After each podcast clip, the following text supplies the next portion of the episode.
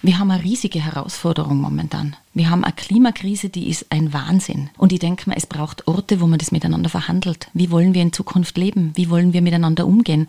Wann haben wir endlich kapiert, dass zwischen Menschen viel weniger Unterschiede gibt wie zwischen einer Herde Pinguine? Unser heutiger Gast ist Ausstellungsmacherin Lisa Nockler. Herzlich willkommen zu einer neuen Ausgabe von Das K, dem Tiroler Podcast für Kunst und Kultur. Mit mir, Lisa Brandl. Und ich bin Klaus Brunner. Lisa Nockler leitet das Museum der Völker in Schwarz und genau dort haben wir sie getroffen. Wir haben die versierte Kuratorin gefragt, was Buddha, Voodoo und der Tiroler Herrgottswinkel eigentlich gemeinsam haben und was uns Menschen rund um den Globus verbindet. Das K, der Tiroler Podcast für Kunst und Kultur mit Klaus Brunner und Lisa Brandl.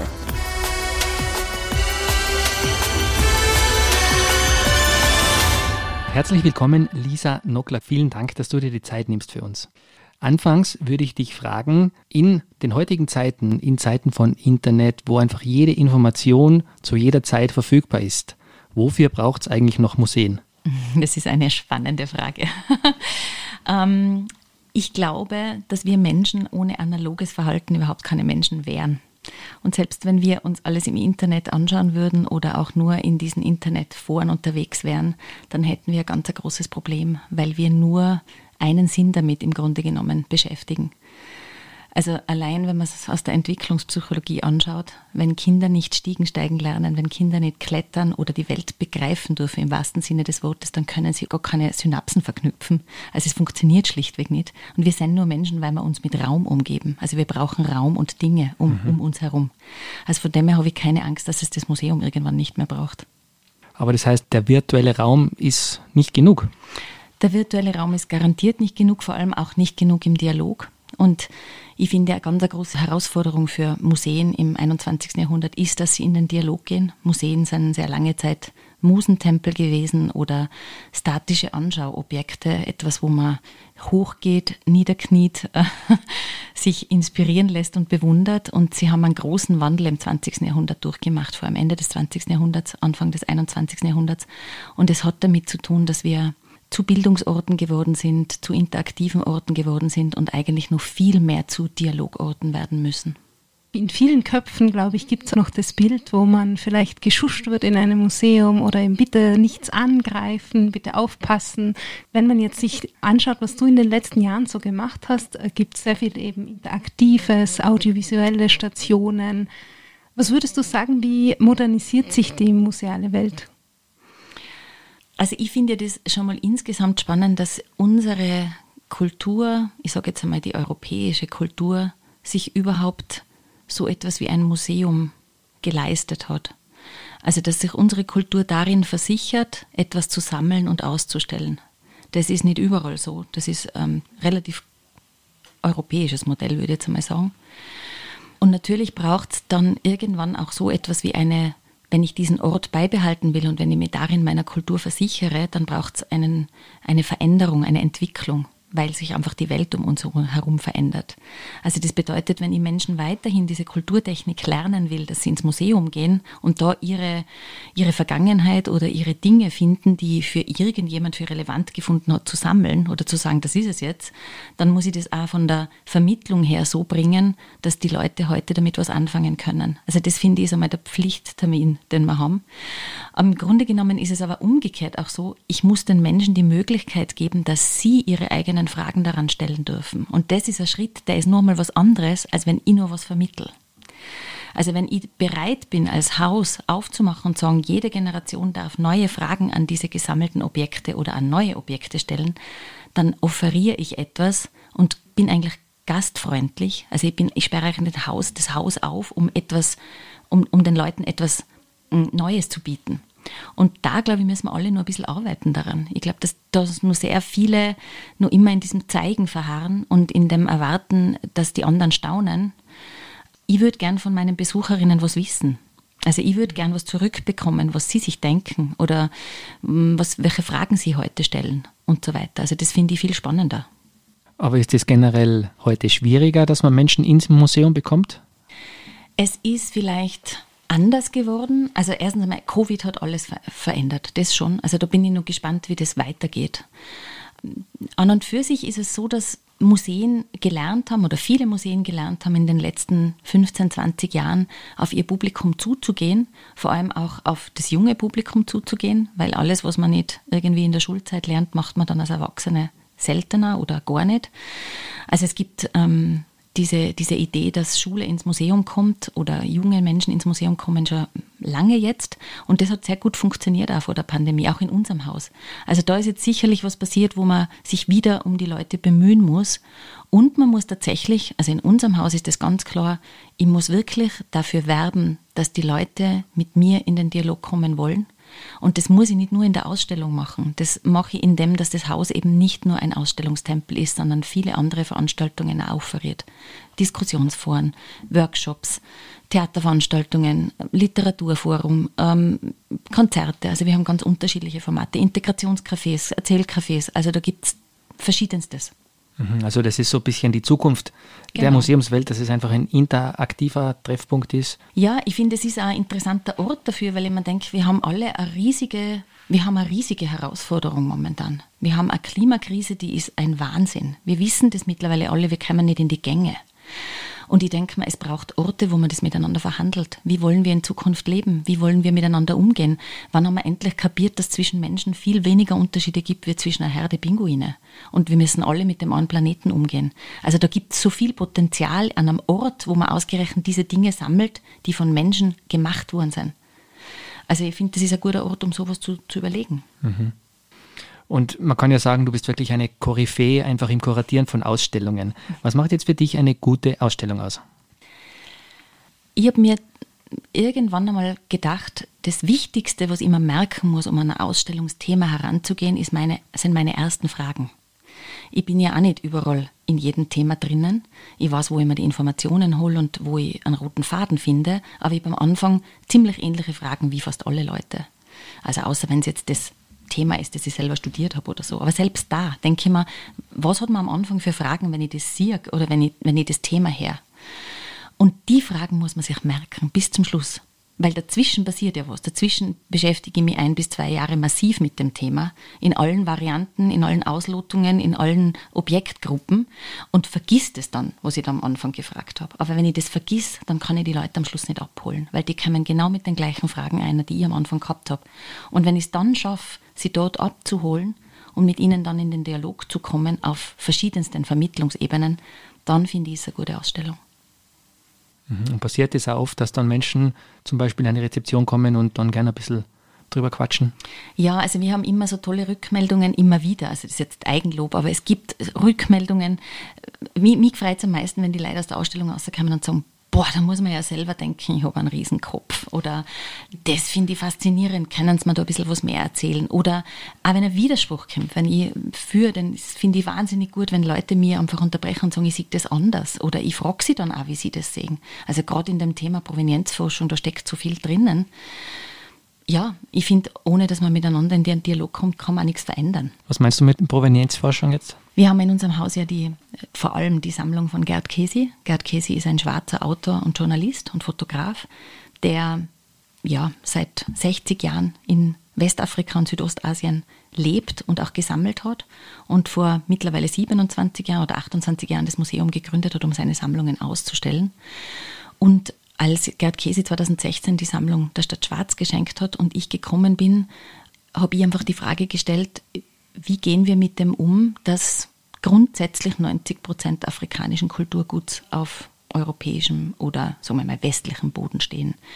Wie gehen wir damit um, dass ähm, Menschen erklären, sie haben Gegenstände gerettet und anderer will, jemand anderer will das aber vielleicht wieder zurück. Wie gehen wir mit Rückgabeforderungen grundsätzlich um? Was macht man mit der ganzen Geschichte, die nie erzählt wird, nämlich wie kommt das Objekt überhaupt hierher? Warum ist es möglich, hier in Europa diese Objekte zu sehen? Und wir haben uns in die große Provenienzforschung eingeklinkt, die es einfach gibt, vom Bund aus und überhaupt im ganzen europäischen Raum, vor allem seit Macron diese Rede gehalten hat in Ouagadougou, wo er erklärt hat, er wird alles zurückgeben, was Frankreich zu Unrecht erworben hat. Da ist die europäische Museumslandschaft mehr oder weniger vom Sessel gefallen, weil sie gewusst haben, alle diese Rückgabeforderungen oder diese Überlegungen kann man jetzt nicht mehr unter den Teppich kehren, die es seit den 60er Jahren gibt.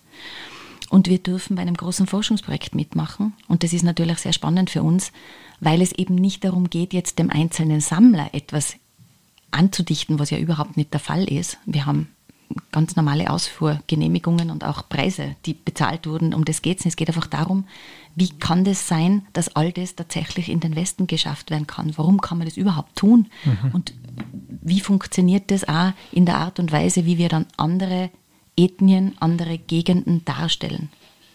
Das heißt, in dem ganzen Thema der Dekolonisierung ist einfach viel in Bewegung, so weil ich glaube, Österreich hat es ja relativ lang sehr bequem gemacht mit dem Argument, wir hatten ja keine Kolonien. Franz Josefsland, ich weiß noch immer nicht, ob dort die Pinguine oder die Eisbären leben, Entschuldigung. Also genau, wir hätten keine Kolonien gehabt, aber natürlich hat die Habsburger Monarchie über all das, was kolonial passiert ist rundherum, extrem gewonnen. Du bist ja hier in Schwarz tätig, nebenbei aber auch noch in Metropolen wie zum Beispiel in Berlin. Ähm, wie ist denn für dich der Unterschied? Also ich bin ja wöchentlich in Wien, weil ich dort fürs Wien-Museum arbeiten darf. Der Unterschied ist eigentlich darin gelegen, dass man in einer Großstadt nicht erklären muss, was Museumsarbeit ist. Also das finde ich immer sehr interessant, dass sehr viele Leute noch immer meinen, wir stellen einfach Figuren aus oder hängen Bilder an die Wand. Und das ist es dann. Das ist nicht eine Ausstellung kuratieren und das ist also nicht, sich nicht mit der Sammlung beschäftigen. Ähm, das ist ein großer Unterschied, aber den größten Unterschied, den ich finde, ist, ich finde, man müsste viel mehr von den großen Städten und von den großen Museen auf die kleinen Museen schauen, weil am Land passiert der Brexit, am Land passiert die Wahl von Trump, am Land passieren solche wahnsinnig großen weltpolitischen Entscheidungen und es täte gut daran, wenn man da ein bisschen mehr zusammenarbeiten würde und ein bisschen mehr in den Austausch geht, was man denn alles hier so an gesellschaftspolitischen Themen machen könnte. Mhm. Und wie erreicht man vom Museum aus die Menschen, die den Brexit und den Trump vielleicht unterstützen? Das ist wiederum cool am Land, weil man alle kennt. Ich lebe wahnsinnig gern in einer Kleinstadt, das muss ich jetzt wirklich sagen. Ich finde das sehr interessant. Es ist genau die Größe, wo man nur weiß, wer wo umgeht. Und es gibt auch Gott sei Dank Überschneidungskreise. Und man kann einfach direkt auf die Leute zugehen und sie einladen. Also wir haben ganz unterschiedliches Publikum und ich schätze das sehr. Das heißt, man kann am Land als Museumsleiterin aktivistisch arbeiten, kann Ganz man das so bestimmt. sagen? Ich bin hier sehr viel politischer als in der Stadt. Weil du in Wien zum Beispiel nur in deiner eigenen Bubble unterwegs wärst, sozusagen. Ich würde es nicht nur als Bubble benennen, sondern es ist einfach großflächiger. Auch dort versucht man natürlich andere Besuchergruppen, Besucherinnengruppen mm, zu bekommen. Das ist keine Frage. Und auch dort kriegt man die natürlich auch über Schulverbände, über alles Mögliche. Ähm, aber es ist, es ist viel selbstverständlicher, diese Art von Bildungslandschaft zu haben. Und hier muss man dafür kämpfen, dass es als Bildungslandschaft wahrgenommen wird. Jetzt hast du uns ja schon erzählt über das Erbe von Gerd Casey, das hier ausgestellt wird. Das ist, äh, so wie du es uns jetzt erzählst, auch eine Herausforderung. Aber was ermöglicht euch das thematisch hier in Schwarzten, dass ihr eben genau mit diesen Objekten arbeitet? Das ist total eine wichtige Frage. Es war vor allem auch die wichtigste Frage nach der Ablöse nach der Schenkung von Gerd Käse an die Stadt. Was macht man mit dieser Sammlung in Schwarz? Weil es ist ein Schatz, es ist wirklich ein Schatz, es ist ein Alleinstellungsmerkmal quasi quer durch ganz Österreich und eigentlich auch zwischen München und Rom gibt es sowas wie das Museum der Völker nicht nur einmal. Auch diese Art von Sammlung und dieses Draufschauen auf Dinge, das muss man dem Gerd Käse also wirklich auch lassen. Er hat sehr viele spannende Blicke eröffnet es gibt zwei Dinge, die uns ganz wichtig sind. Das eine ist eben tatsächlich diese dritte verborgene Geschichte zu erzählen. Also nicht nur zu schauen, was macht das Kunstwerk heute mit mir, wie kann ich die Verbindung zwischen Objekt und mir Subjekt herstellen und was war das früher mal dort, sondern die Geschichte, warum ist es heute da, warum ist es möglich, hierher zu kommen. Das zu erzählen, das ist uns wichtig. Aber noch viel wichtiger ist mir, es geht ja nicht nur um die Rückgabe. Die Rückgabe ist bei der ganzen Provenienzgeschichte eigentlich das, was zwar am kompliziertesten ist, aber was irgendwie das Logischste dann zum Schluss wäre oder, oder auch vielleicht nicht. Das Problem ist eigentlich eher, wie kann man einen Respekt aufbauen, dass es klar ist, dass Europa nicht alles gehört. Und da haben wir wahnsinnig viele spannende Beispiele im Haus. Und wir können natürlich mit mit all diesen Beispielen in unsere Gesellschaft gehen, die ja viel, viel multikultureller ist, als man sich das in Tirol sehr oft zugesteht und die eben nicht nur touristisch multikulturell ist, sondern auch sonst in unserem täglichen Umgang multikulturell ist und dass man hier miteinander über diese Dinge arbeitet. Also wir haben zum Beispiel ähm, Asylwerberinnen eingeladen, um mit uns eine neue Sammlung anzuschauen, die wir bekommen haben über Äthiopien. Die eben aus Äthiopien waren und denen ich diese Objekte gezeigt habe und sie einfach gebeten habe, ihre ein, ihren Eindruck zu diesen Objekten zu schildern, was das für sie ist, was das für sie wäre, wenn es in Äthiopien wäre, ob das für sie etwas ist, was für sie heute noch relevant ist, ob sie das stört, dass das in einem europäischen oder in einem österreichischen Museum steht und was sie zu dem erzählen würden. Und das ist irrsinnig spannend für uns, weil man damit dadurch Verbindungen aufbaut, die vorher einfach nicht möglich waren. Was war so das Konklusion von Ihnen eigentlich dazu? Also die Menschen aus Äthiopien, die waren eher froh, dass die Dinge da waren, weil sie das gefunden haben, das ist ein schönes, wie sagt man denn, ein Konvolut aus einer bestimmten Zeit und das gehört zusammen. Sie haben mir dann eher gesagt, welche, sie, welche Dinge sie heute noch benutzen würden und welche Sachen bei ihnen auch eher in eine Art Museum oder in eine Aufbewahrung gehen würden. Mhm. Aber was ich viel spannender finde, ist, ist, dass wir haben ja nicht nur mit äthiopischen Asylwerberinnen gearbeitet, sondern wir haben auch Menschen aus Nigeria da gehabt und die waren zum Teil entsetzt die waren entsetzt über die Ikengas, die wir in der Sammlung haben. Also das sind diese Objekte, wo quasi der Geist eines Menschen, also ich würde ein Ikenga einpacken, wenn mir jemand bedroht und nicht mein Boss, sage ich jetzt einmal ganz mm, plakativ, wenn ich in Nigeria wohnen würde. Und wir haben Ikengas einfach hier und es war so spannend, wie er das Ding eingewickelt hat in säurefreies Seidenpapier, um es bei uns ins Depot zu bringen. Und er sagt, woher habt ihr das? Und warum wird das hier geschützt und ich weiß nicht, ob ich da bleiben darf. Also das, da kommen so viele Brüche zusammen, da kommen so viele Dinge zusammen, wo man dann das Gefühl hat, wie gibt es das, dass in Österreich ein Objekt zu Kunstobjekt, zum Kunstobjekt gemacht wird und Menschen umgekehrt davor sich fürchten müssen, wieder abgeschoben zu werden. Also das, das hat oft dann so viele Ebenen, die man fast nicht auf einer Ebene zusammenkommt. Und das ist natürlich spannend, über diese Dinge dann zu diskutieren und nachzudenken. Mhm, wo wir genau bei dem Diskurs sind, den Sie ja genau. anstoßen wollt. Ja, genau, mhm. so ist es. Und ich wollte noch was Drittes sagen, weil mir das wichtig ist, auch, wir vergleichen. Ich weiß, dass das sehr viele ethnografische Museen nicht tun, weil es sehr oft natürlich auf oberflächliche Arten dann Äpfel und Birnen miteinander vergleichen ähm, bedeutet.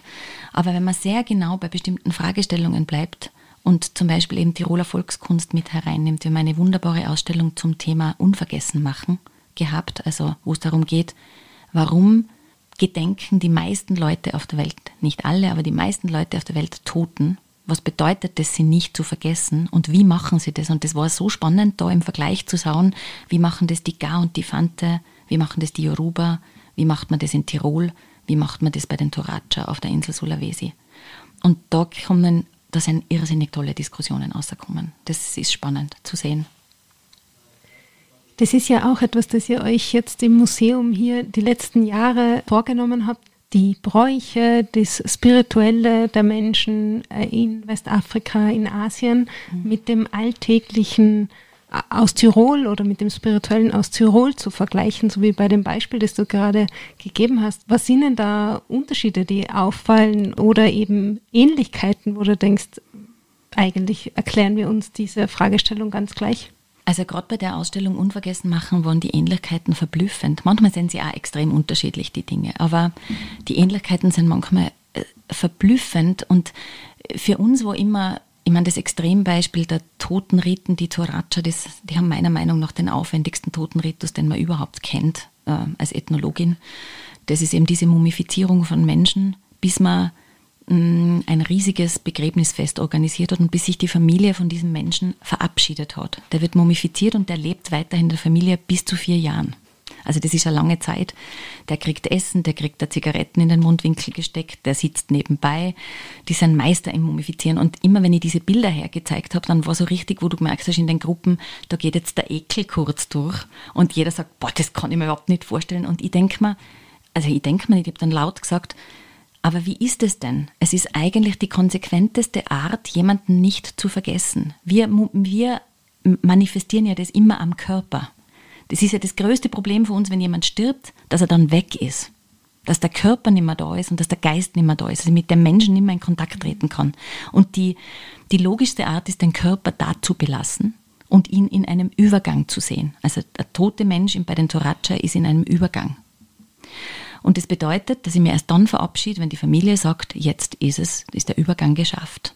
Wir äh, überlassen das einem bezahlten Service. Ich habe eine Stunde noch, um mich von einem Toten zu verabschieden, dann habe ich vier Tage, wo alles jemand anderer für mich organisiert und dann ist es vorbei. Und mittlerweile hat man nach einem halben Jahr Anspruch auf Psychotherapie, wenn man dann noch trauert. Also nichts mit langem Trauerjahr wie von früher. Also wir sind wahnsinnig gut im Ausblenden von Tod. Und ich finde, solche Sachen sind irrsinnig spannend, dann sich einmal durchzuüberlegen, was das bedeutet, dass der Tod so ein Teil vom Leben sein sollte. Ein heilsamer Teil, würde ich mal sagen. Mhm. Und die Toraja, wo leben die? Auf der Insel Sulawesi in Indonesien. Okay, merkt man da auch, dass dieser Brauch langsam verschwindet, dass immer weniger Menschen dort an diesem Brauch festhalten, dass er sich an ein moderneres Bild angleicht? Das Spannende mit Bräuchen ist so, also bei den Sulawesi ist es so, dass sie gerade in einem touristischen Prozess sind. Also je mehr Leute bei Begräbnisriten teilnehmen, desto mehr wird dieser Tote ähm, desto wichtiger ist dieser Tote. Das heißt, man hat eigentlich den Touristen, die bei solchen Begräbniszeremonien teilnehmen wollten, immer Tür und Tor geöffnet. Das war dann tatsächlich an der Grenze sozusagen.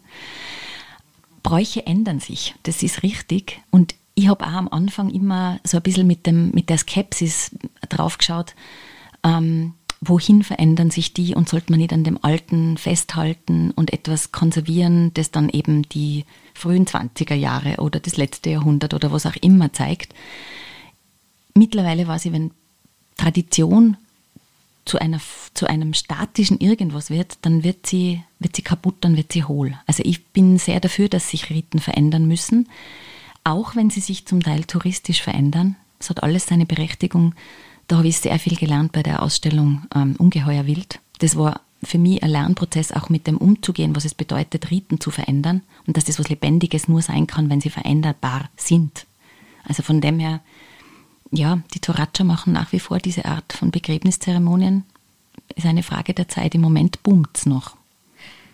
Aber wird dann der Tourismus, würdest du sagen, der Tourismus in diesem Fall oder auch wenn wir jetzt das Thema zurück nach Tirol holen, wo man vielleicht eben die Berchten mhm. oder wo man gewisse Veranstaltungen in gewissen Orten vielleicht auch macht, weil sie Brauchtum sind, aber auch weil sie touristisch interessant sind, kann man da sagen, dass der Tourismus dann vielleicht auch ähm, einen gewissen Brauchtum dann in einer Form statisch macht, weil er so gewohnt ist, weil man ihn so kennt, weil man ihn auch so gerne zeigt? Ja, das ist, glaube ich, die große Gefahr. Wenn man ähm, Riten dafür aufführt, um sie jemandem zu zeigen, dann haben sie eine andere Funktion, als wenn sie eine Form von Übergangsritus ist oder eine Form von gesellschaftlicher, ja, gesellschaftlichem Verhandeln. Keine Ahnung. Also gibt es ja unterschiedliches. Also ich glaube immer, dass es schwierig ist, sobald man etwas in der Performance macht. Trotzdem ist für mich der Tourismus und alles, was wir für den Tourismus tun, auch eine Form von Kultur. Also man muss sich das einfach nur sehr genau anschauen. Und bei den Bräuchen, weil du gerade zuerst die Bärten angesprochen hast, bei den Bräuchen finde ich das genau das total Interessante. Wie viel lässt man zu, dass konserviert wird und wie viel lässt man aber auch zu, dass sich verändern darf. Und es ist gerade bei den Bärten und bei den Teufelsumzügen momentan ein extrem spannender Prozess zu erleben.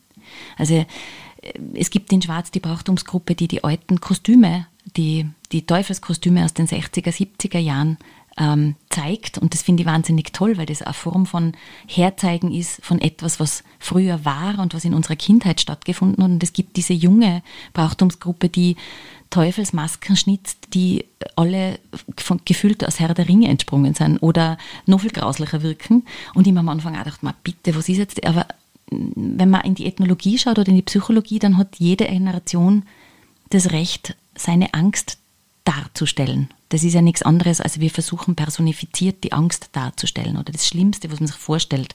Und natürlich hat jede Generation ein anderes Angstbild. Und die dürfen sich auch weiterentwickeln, dürfen sich woanders hin entwickeln. Also das ist für mich etwas, wo ich mir denke, man muss einfach den Leuten auch Veränderung zugestehen. Und weil einfach unser kleines Tirol ja auch viel internationaler worden ist, natürlich gibt es da jetzt Einflüsse von Hollywood und so weiter. Auf jeden Fall, das ist eine Wechselwirkung, die ist spannend. Ja. Aber würdest du sagen, dass Tirol vielleicht jetzt in unserer europäischen aufgeklärten Welt schon noch ein bisschen eine Sonderstellung hat. Also ich gebe dir eine, ein Beispiel. Meine Frau, die kommt aus Mittelamerika und für, das, für sie ist es ganz eigenartig, dass es bei uns diese U-Heber gibt oder die alten Bäuerinnen, die Warzen wegmachen mhm. durch Gebete und so weiter. Also sie kennt das jetzt nicht. Mhm. Ähm, und keine Ahnung, ich bin so aufgewachsen, für mich ist das ganz normal. Mhm. Also da ist Tirol nicht anders als andere Gegenden. Das ist jetzt interessant, dass das deine Frau nicht kennt, aber es gibt in Südamerika auch ähm, weise Menschen, weise ältere Menschen, Männer und Frauen, die bestimmte Fähigkeiten haben, die vom Blutstillen bis, ich weiß nicht, zum äh, Weg, wegzaubern, wie auch immer man das nennt, von irgendwelchen Dingen, die man am Körper nicht haben will.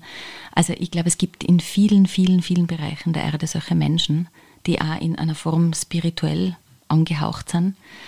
Ich würde Tirol gar nicht als anders sehen. Ich finde es sogar interessant, dass man eben alle diese Dinge wieder mal hm, hervorkramt und sagt, schaut mal her, wir schauen immer mit einem seltsamen Blick auf Afrika, was da alles in Trance passiert es gibt auch bei uns das, das, das und das. Und auch wenn es als archaisch gilt, es wird nach wie vor weitergemacht. Also es ist jetzt nicht so, ich finde immer, dass man eben darüber nachdenken muss, wie wenig wir uns voneinander unterscheiden. Man muss genau hinschauen, aber es ist sehr, sehr spannend, wie wenig uns eigentlich voneinander unterscheidet. Also das ist schon der Punkt, der uns irgendwie alle verbindet, oder? Ja, Finde ja. ich, ich meine, ich bin nicht der Mensch, der jetzt die Unterschiede alle flach macht. Im Gegenteil, man muss schon auch dann genau hinschauen, wo es ganz große Unterschiede gibt. Aber in unserem Museum ist es, am liebsten würde ich in der Nacht einmal draufschreiben, es gibt keine Rassen. Also jetzt haben wir es sogar biologisch schwarz auf weiß seit 15 Jahren oder noch, noch länger. Und trotzdem tun wir immer noch so, als ob es diese seltsamen Unterschiede gäbe die ganze Zeit. Also wir sind ähm, viel, viel ähnlich und wir sitzen alle in einem Boot. Und das Boot droht zu kentern. Man kann, glaube ich, schon sagen, bei uns in Tirol ist auch dieser Alltagsrassismus, dem sich viele Menschen auch zu oft noch unbewusst sind oder wir alle uns oft unbewusst sind, ein Problem. Was könnte man denn da machen, dass es mehr Aufklärung gibt in diesem Bereich? Also ich finde, es geht eh nicht anders, als dass man immer, immer, immer wieder darauf hinweist, in allen möglichen Foren und mit allem, was man irgendwie zur Verfügung hat das ist für mich so etwas, wo ich mir denke, wir können es nur so, indem wir es indem anders sagen. Also ich merke das immer, wenn sich jeder aufregt über die Bundeshymne oder über das Gendern. Sprache schafft einfach leider auch Realität oder Gott sei Dank Realität und man muss es einfach tun. Also wir versuchen das massiv da herinnen und es ist so, dass dann irgendwann auch gar nicht mehr auffällt, sondern dass es einfach zu einer Alltagskultur wird, dass man anders spricht. Das hat was mit Respekt zu tun und der ist mir sehr wichtig. Was schafft die Tiroler Sprache für eine Realität? Eine Bornige. Nein. ich mag die Tiroler Sprache sehr gerne. Ich bin eine halbe Südtirolerin und fühle mich da immer sehr, sehr wohl in all diesen Sprachen. Ich mag auch die Dialekte sehr gerne, weil sie oft Stimmungen, auch ähm, Dinge ausdrücken, die man gar nicht übersetzen kann. Ich finde Übersetzen überhaupt eine wahnsinnig spannendes, spannende Geschichte. Ähm, deswegen finde ich ja ganz wichtig, dass Kinder beides lernen, ein Dialekt und eine Hochsprache.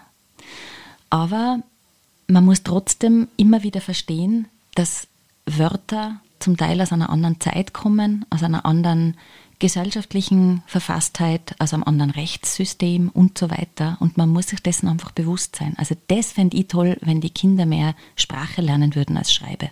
Mhm. Wie kann das funktionieren? Indem man viel mehr miteinander redet, als ähm, auf exakte Rechtschreibung pocht und so weiter. Das ist auch wichtig. Ich verstehe das, ich will da überhaupt niemanden in die Parade fahren, aber ich denke mir manchmal, es ist sehr, sehr viel mehr. Äh, wie kann man korrekt äh, einen, weiß ich nicht, äh, einen Sachverhalt beschreiben oder einen, eine Geschichte nacherzählen, als dass man sie wirklich erzählen lässt. Mhm. Du hast ja mal erwähnt, für dich ist Tourismus eine Form der Kultur, die die Welt auch ein bisschen kleiner macht. Ja. Wie erklärst du dir das, dass gerade in der heutigen Zeit es für viele Menschen einfach so wahnsinnig wichtig ist, zum Beispiel ein Selfie von einem schönen Urlaubsspot zu machen? Ich glaube, dass wir Menschen alle danach trachten, etwas langlebig zu machen, ähm, etwas für die Ewigkeit zu schaffen, weil wir uns einfach unserer Endlichkeit bewusst sind, auch wenn wir sie verdrängen ohne Ende. Und ein Selfie von einem Ort, wo ich war, der gibt mir zumindest einmal kurz den Anreiz oder den Anhauch davon, dass ich was für die Ewigkeit geschaffen habe, dass ich für mich diesen Augenblick eingefangen habe und eingefroren habe. Das ist, glaube ich, so das Moment, was dahinter steht, wiewohl es so nicht ist, aber ich glaube, man versucht es damit. Und wenn wir nur kurz bei dem Thema Reisen bleiben, wie sollte man eigentlich reisen, dass es kulturell verträglich ist, sozusagen? Aber auf jeden Fall nachhaltig. Bin ich ganz bei Greta Thunberg. Ich glaube, dass wir uns sowieso in den nächsten Jahren diesbezüglich ganz viel verändern müssen. Das wird leider nicht ausbleiben, weil ähm, unser Klima ist in einem schrecklichen Zustand. Und wie gesagt, ich glaube, dass das noch viel zu wenig, im, im, Bewusstsein ist es schon, aber es ist, nur, es, es ist noch viel zu wenig da, dass wir wissen, wir müssen uns verändern. Die Zeiten von Massentourismus sind meiner Meinung nach eigentlich vorbei. Und das finde ich schon auch spannend, dass da hat man immer nur das Gefühl, dass alle ein bisschen ratlos sind, wie man jetzt mit dem umgeht und dass man eigentlich nicht dazu zurückkehren kann, was vorher war. Ich habe jetzt so ein bisschen im Kopf die junge Backpackerin, den jungen Backpacker, der irgendwie mhm. in Südostasien oder in Lateinamerika unterwegs ist mhm. und natürlich ganz viele Eindrücke mitnimmt, aber auch bei diesem Prozess natürlich auch den, den Ort verändert. Oft mhm. ist es mhm. dann so, sobald dann zu viel los ist, sind die dann eh nicht mehr attraktiv für die Menschen mhm. als Reiseziel. Wie siehst du sowas? Also es gibt immer zwei Perspektiven. Die eine Perspektive ist da, wo ich wohne und was will ich, dass es für mich verträglich ist. Also ich finde zum Beispiel, Tourismus ist nicht etwas, was man über die Köpfe der Menschen einfach beschließen kann. Und das ist leider sehr oft passiert. Also ich fände ganz wichtig, dass Tourismus etwas ist, wo die Menschen mitsprechen können, wie viel sie davon vertragen. Die, die davon leben, aber die, die auch vielleicht nur in der dritten Reihe davon leben. Alle leben ja davon im Grunde genommen. Also ich finde, da gehört der Prozess noch viel mehr gestartet, dass man miteinander spricht. Und umgekehrt geht es auch darum, wenn ich selber Touristin bin, was habe ich für ein Gefühl, wenn ich da hinfahre, was ich dort hinterlasse. Also man nimmt ja immer eine Art, eine Art Paket mit und man kann selber überlegen, ist das ein Geschenk für die dort oder ist das ein Abfallkübel? Und das finde ich ist auch etwas, das gehört eigentlich bei der Reiseplanung schon hinein. Also da finde ich, sollte man beide Positionen einnehmen und dann gut abwägen. Liebe Lisa, vielen Dank für deine Zeit. Sehr, sehr gerne, immer wieder. Vielen Dank. Und das war schon wieder von Das K. Wie hat euch diese Episode gefallen? Hinterlasst uns doch einen Kommentar oder eine Bewertung auf unseren Kanälen und alle Folgen zum Nachhören gibt's wie immer auf www.tirol.at slash podcast. Vielen Dank fürs Zuhören und bis zum nächsten Mal.